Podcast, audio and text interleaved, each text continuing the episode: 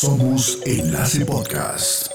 El sentir de nuestras regiones ahora fluye en la red.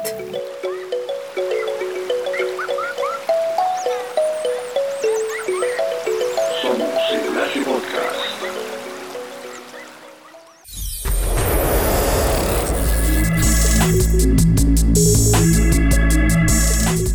Saludamos a todas las personas que nos siguen y se conectan en este momento. Somos Enlace es la red de comunicación comunitaria que surge para unir e informar a Colombia en medio de la pandemia. Esta iniciativa nace desde la Fundación La Otra Juventud y UNICEF, en articulación con cerca de 30 medios y organizaciones sociales del país.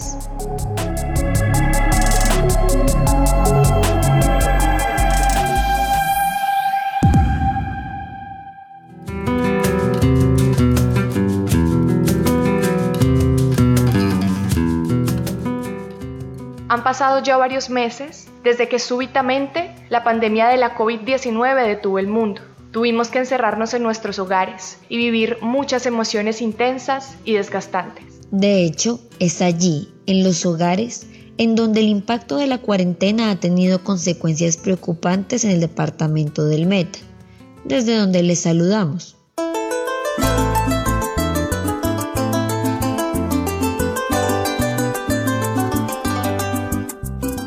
Según el periódico del Meta, la Secretaría de la Mujer denunció un incremento del 120% en las llamadas por violencia intrafamiliar hechas a la línea de atención durante el confinamiento. Estos fenómenos hacen que nos preguntemos por qué existe tanta violencia y tanta hostilidad en los hogares. ¿Por qué hay tanto sufrimiento en las relaciones de pareja? ¿Ustedes se lo han preguntado? ¿Por qué se nos ha enseñado que lo que llamamos amor siempre tiene que doler?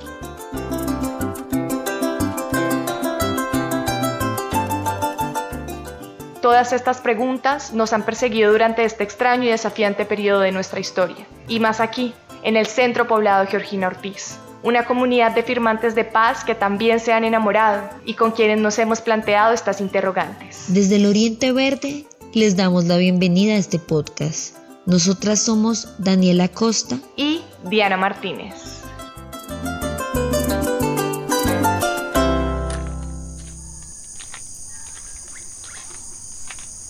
Hace ya un par de meses hacemos parte del equipo de comunicaciones del Centro Poblado Georgina Ortiz, un antiguo espacio territorial de capacitación y reincorporación ubicado en el municipio de Vista Hermosa en el departamento del Meta. Este sitio alberga 143 familias conformadas por exguerrilleras y exguerrilleros, quienes hace cuatro años decidieron cambiar las armas por la palabra. La idea de una relación amorosa era de, que se pudiese vivir a plenitud, de que se pudiese desbordar amor todo el tiempo, pues porque en ningún, o sea, era muy confuso o muy incierto el destino de, de cualquiera de las dos personas. Entonces lo ideal era vivir el momento como a plenitud.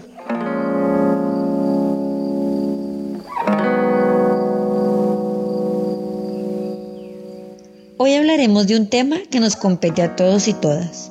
Un tema que cobró muchísima visibilidad en el contexto del aislamiento ocasionado por la pandemia, pero que nos ha acompañado durante siglos en nuestra forma de relacionarnos y de construir vínculos afectivos con los demás. Estamos hablando del amor romántico.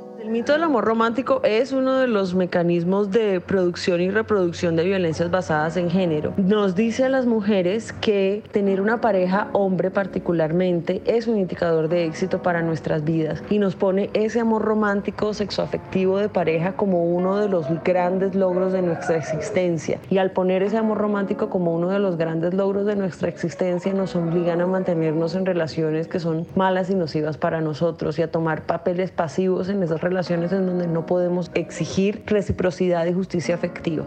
Como lo afirma Catalina Ruiz Navarro, feminista colombiana, autora del libro Las mujeres que luchan se encuentran y una de las viejas verdes, siempre nos han hecho creer que la felicidad viene de dos en dos. Que por ahí está el amor de nuestras vidas y que cuando lo encontremos estará con nosotras para siempre. Que seremos siempre felices y estaremos completas una vez hayamos podido emparejarnos con alguien. De eso se trata el amor romántico, Pero para entenderlo mejor, hablemos con la escritora feminista española Coral Herrera, conocida por su análisis y crítica al amor romántico, y autora de varios libros como Mujeres que ya no sufren por amor y Dueña de mi amor, Mujeres contra la gran estafa romántica, entre otros. Hola, soy Cora de Herrera Gómez. Quería agradeceros muchísimo que me hayáis invitado a esta entrevista. Muchísimo, la verdad. Me parece un, un, tema muy, muy importante y un tema muy apasionante para hablar y para debatir y para investigar y para pensar.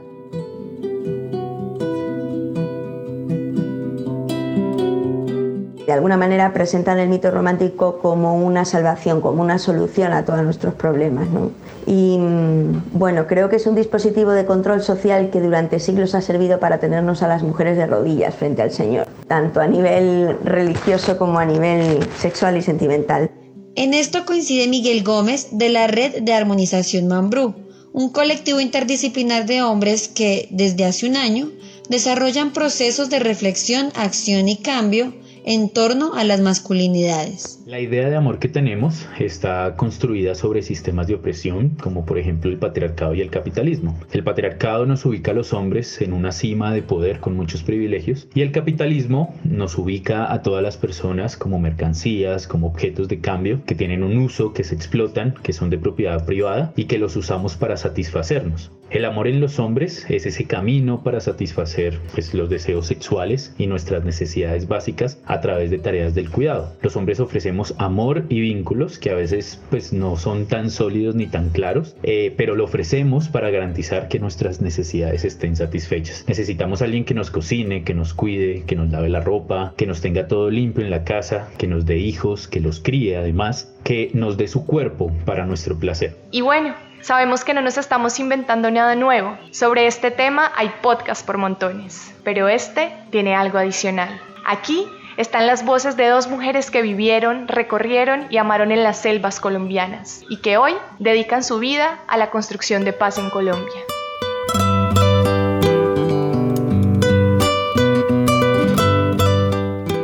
Qué extraño las aventuras que uno vivía con la pareja en la guerrilla. Cuando digo que las aventuras me refiero a que a esas aventuras que se causaban por la misma movilidad que manteníamos, ¿sí? Digamos, siento de que cada marcha, como le decíamos nosotros, o cada que nos movíamos de un lugar a otro, iba creando o iba como creciendo esa historia que nos llevaba ahí para contar después. Ella es Natalia, o Ginette, como le conocían en el monte.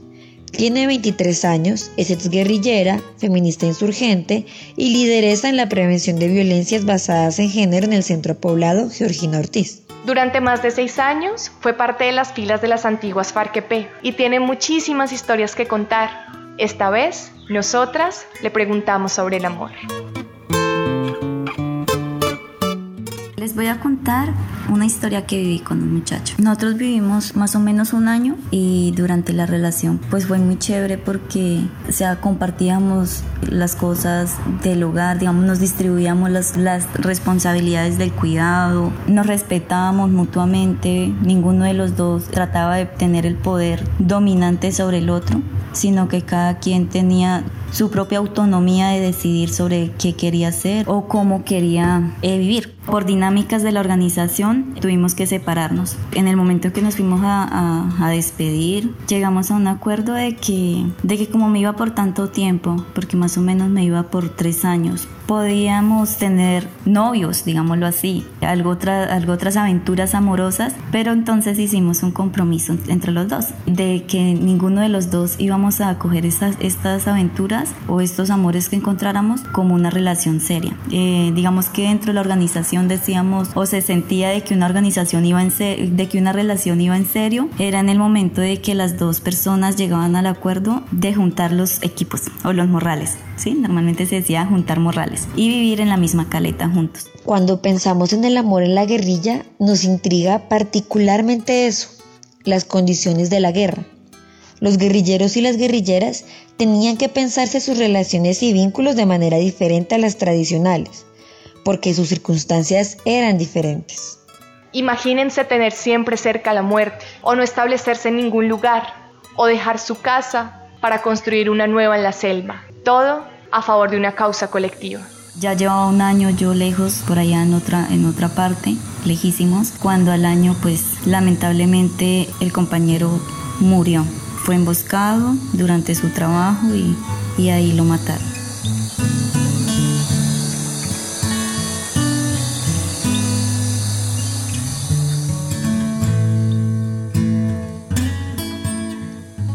Frente a lo inevitable de la muerte, la mejor forma de disfrutar del amor era dejándolo sentir sin requisitos o exigencias, pero bajo acuerdos claros que facilitaran la existencia durante la organización.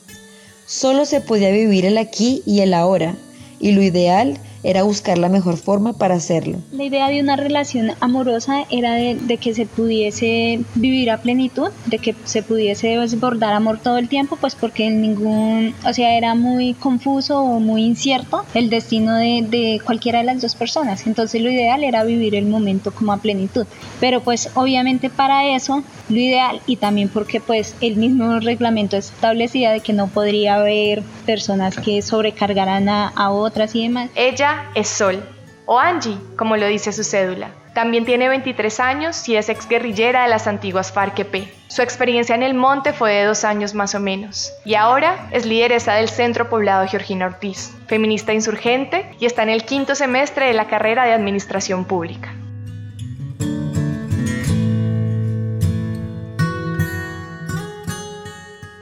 Durante su experiencia, Sol también tuvo vínculos amorosos. Y esto fue lo que nos dijo sobre el amor pues la convivencia en la guerrilla se buscaba fortalecer era precisamente para el tema de cuidado y de construir un amor compañero. Sí, entonces la vamos a pasar chévere, nos vamos a dar mucho amor, pero sobre todo hacer de que esto valga, de que se sienta y de que, de que realmente lo podamos vivir a plenitud y de que su merced lo recuerde como algo bien, como algo bonito. En ese sentido, digamos como que todo el tiempo se pensaba era especialmente en la ayuda mutua. Entonces, como que no diría que el ideal, pero sí la apuesta era de que las relaciones de pareja se fortalecieran en base al amor compañero, es decir, al amor de cuidado, al amor de ayuda mutua. Entonces, pues obvio era muy mal visto de que, por ejemplo, a la muchacha todo el tiempo le tocase hacer ciertas actividades, de que estuviera recogiendo la comida, de que estuviera lavando, de que estuviese pendiente la caleta de esas cosas, no.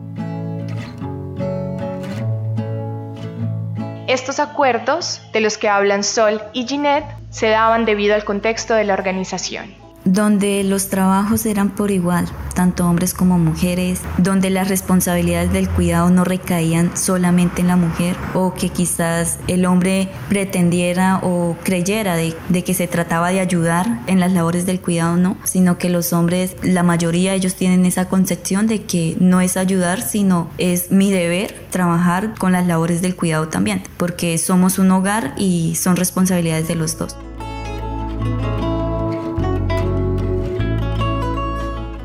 Dentro de la guerrilla teníamos nuestro régimen disciplinario, nuestras normas internas, donde las violencias de género o dentro del hogar eran un delito. Y cuando se presentaban estos casos, siempre tenía uno que responder ante, ante el cuatro esquinas, como le decíamos, al reglamento interno. Aquí la prioridad es la lucha, ¿cierto? Nuestro objetivo pues es la toma del poder para la, la construcción del socialismo y, y la paz de Colombia. Ese digamos como que el objetivo, todos vamos encaminados ahí. Ya a nivel personal lo ideal es de que su merced pueda ejercer también como que sus derechos y llevar su vida que nadie venga y la, y la reprima, porque sería muy contradictorio de que luchemos aquí por el pueblo y la emancipación y, y entre nosotros nos sometamos. Estas formas de vida específicas hacían ver diferente algunas cosas del amor que son muy particulares en las relaciones tradicionales. En efecto, una de las características del amor romántico es que se piensa a la pareja como una posesión. Esto da lugar a que se justifiquen las violencias que surgen de los celos. Los celos son sentimientos normales que sentimos los seres humanos y a veces son hasta alarmas de que uno no está teniendo reciprocidad de la otra persona en una relación. Pero esa idea de que nuestra amada o amado es una propiedad entra a justificar tipos de violencia como los o como el control excesivo, a dónde vas, con quién estás, o a intromisiones profundas en la privacidad, o a decir es que si tú no haces A, entonces yo no puedo ser o no puedo vivir o me mato o me falta algo.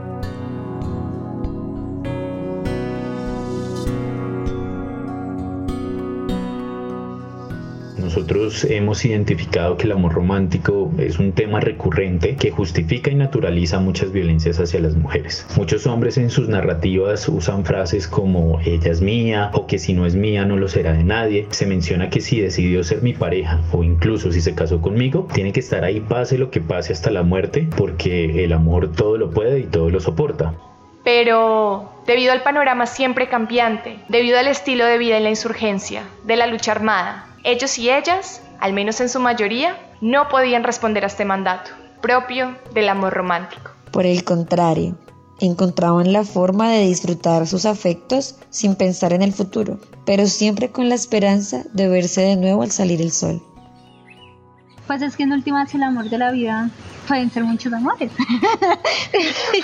pueden ser muchas vidas. Porque, porque pienso de que eso también se rescata precisamente la organización de eso. De que, porque en la organización se decía de que entregar completamente su amor, o sea, de que la persona se encontraba, pues porque era esa vida precisamente en ese momento. No se sabía si al otro día su merced iba a tener vida o no. Si iba a haber un asalto, un enfrentamiento, un bombardeo y ya. O sea, se moría y ya. Entonces, esa era una vida completa. Entonces, ¿por qué no, no, no, digamos, no establecer como que sí se puede dar ese, ese amor de vida por un, por un par de días? De que se puede establecer un amor de la vida, solo que de pronto en varias vidas, y sea lo que uno esté viviendo en el momento aunque se piense, digamos, como a largo plazo. Es decir, lo que vayamos construyendo y hasta que sea sano para, para los dos, hasta que no nos hagamos daño, sino que hasta que realmente lo podamos construir, los dos sintamos y los dos estemos ahí, atizando ese fogoncito todo el tiempo, no, no dejarlo apagar y si se apaga, pues qué mal, no, no tratar de forzarlo ni nada, sino que ya,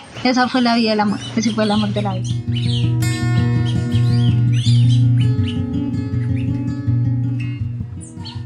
Algo que me parecía chévere, digamos, ahí era eso, de que uno podía tener unos acuerdos y, siempre uno guardaba como esa esperanza de que volveremos a vernos y, y miramos si todavía nos queremos y continuamos.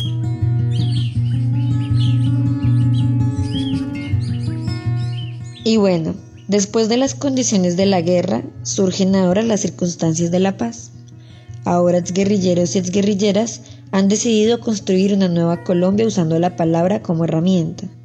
Ahora están trabajando en su proceso de reincorporación y se han organizado en la vida civil. Lo que nos hace preguntar, ¿cómo transitó el amor al volver a la vida civil? Bajo estas nuevas dinámicas, ¿qué fue el amor compañero? Salimos a la reincorporación y llegamos y nos encontramos con un estilo de vida, con unas costumbres sociales que están muy, muy, muy enmarcadas, unas costumbres sociales machistas, discriminatorias, ¿sí? Entonces ha sido, digamos que un poco complejo porque algunas personas o algunos compañeros ya han, han dejado, han ido perdiendo como esa, ese estilo de vida que llevábamos dentro en la guerrilla, esos valores. Pero digamos que por eso es que surge el feminismo insurgente, que lo que busca es recuperar esas convivencias que teníamos dentro de la guerrilla, esas igualdades de género que habían dentro de la guerrilla.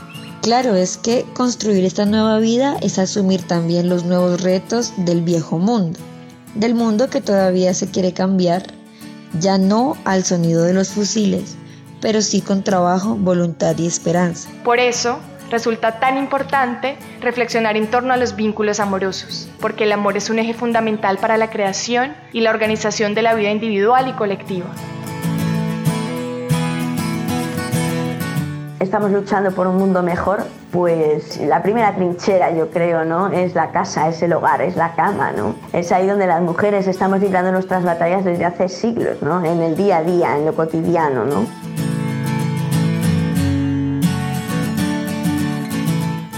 El mito del amor romántico tiene graves consecuencias para las personas en general, pero especialmente para las mujeres. Su dominación sobre nuestras relaciones genera daños psicológicos, físicos y en muchos casos hasta la muerte. Nos mantiene engañadas, sometidas y en constante peligro. El mito romántico es muy dañino porque si os fijáis, si echamos un vistazo a las estadísticas mundiales sobre la violencia que se ejerce dentro de las familias felices, ¿no? los niveles de abuso sexual infantil, los niveles de maltrato a personas mayores, a personas discapacitadas o enfermas o accidentadas, a mujeres y a niñas, son espantosos, realmente es espantoso. ¿no? El informe de la ONU del año 2018, en el marco del 25 de noviembre, reveló que los hogares son los espacios más inseguros para las mujeres hombres, ¿no? porque es en, en, el hogar donde sufrimos las mayores violencias y la mayor explotación. ¿no? Primero por la doble jornada laboral o la triple jornada laboral de las mujeres que trabajan gratis para, para hombres. ¿no? Entonces, eh, bueno, el amor romántico está impregnado de una ideología capitalista y patriarcal que conlleva bueno, pues la explotación de la mitad de las mujeres del mundo. A pesar de todo esto, salimos al mundo y pareciera que no existieran otras formas de amar. Nos hacen creer que esta es la única y que es la correcta, pero no es así. El amor es otra cosa. Tiene que ser otra cosa. La capacidad para aprender a convivir de una forma pacífica desde el respeto y desde también la cooperación. Entonces, eh, mi apuesta es que convirtamos el amor en una utopía colectiva, ¿no? que, sea una utopía colectiva de nuevo, para que podamos querernos mejor, organizarnos mejor eh, y construir un mundo mejor, que al final es un poco el objetivo que tenemos todas y todos. ¿no?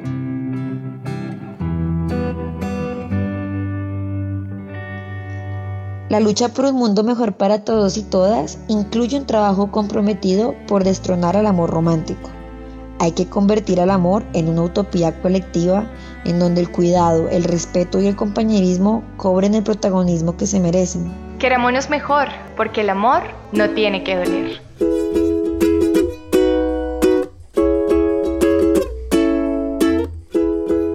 En este podcast presentamos parte del amor compañero como una alternativa contrahegemónica a las prácticas del amor romántico.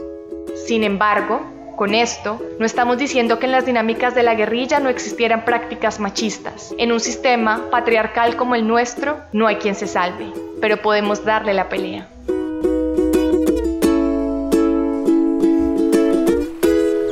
Aquí afuera nos encontramos con muchas ideas del amor, entre eso pues el amor romántico, donde bueno lo que mencionaba ahorita como que ya entra posesión del amor para toda la vida, de muchas prácticas que hacen daño pero creemos que se hacen por amor. Entonces como que por supuesto no quiero decir de que antes en la organización no se vivía nada de eso ni nada, no porque todo parte de una construcción y de todo un proceso, pero sí digamos como que allí generó la semilla y se hizo, se fue trabajando, se fue elaborando. Entonces claro que sí me, digamos como que lo tomo de insumo, como que aprendí muchísimo y si antes de ingresar tenía la visión de que no quería ser, digamos, sometida, no quería verme en una, en una relación donde yo me viese perjudicada, me viera sometida, pues digamos que la organización me aprendí de que no, no sea yo, pero tampoco sea la otra persona que esté sometida. Es decir, que no sea una relación de dolor ni de sufrimiento, sino simplemente una relación de amor, pero de cuidado y de construcción colectiva. Se hace necesario porque es que el mundo ya es muy difícil, el mundo a veces es un caos, es muy hostil, es muy de todas y no podemos solos. Entonces mientras nos trabajamos todos en comunidad, pues es, es chévere, es bonito y es saludable tener una persona con quien ir construyendo y hacer de que al menos el mundo sea o parezca más bonito.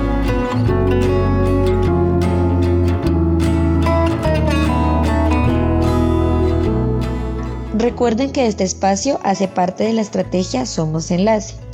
Si desean conocer más sobre nosotros, pueden visitar nuestro sitio web somosenlace.laotrajuventud.org.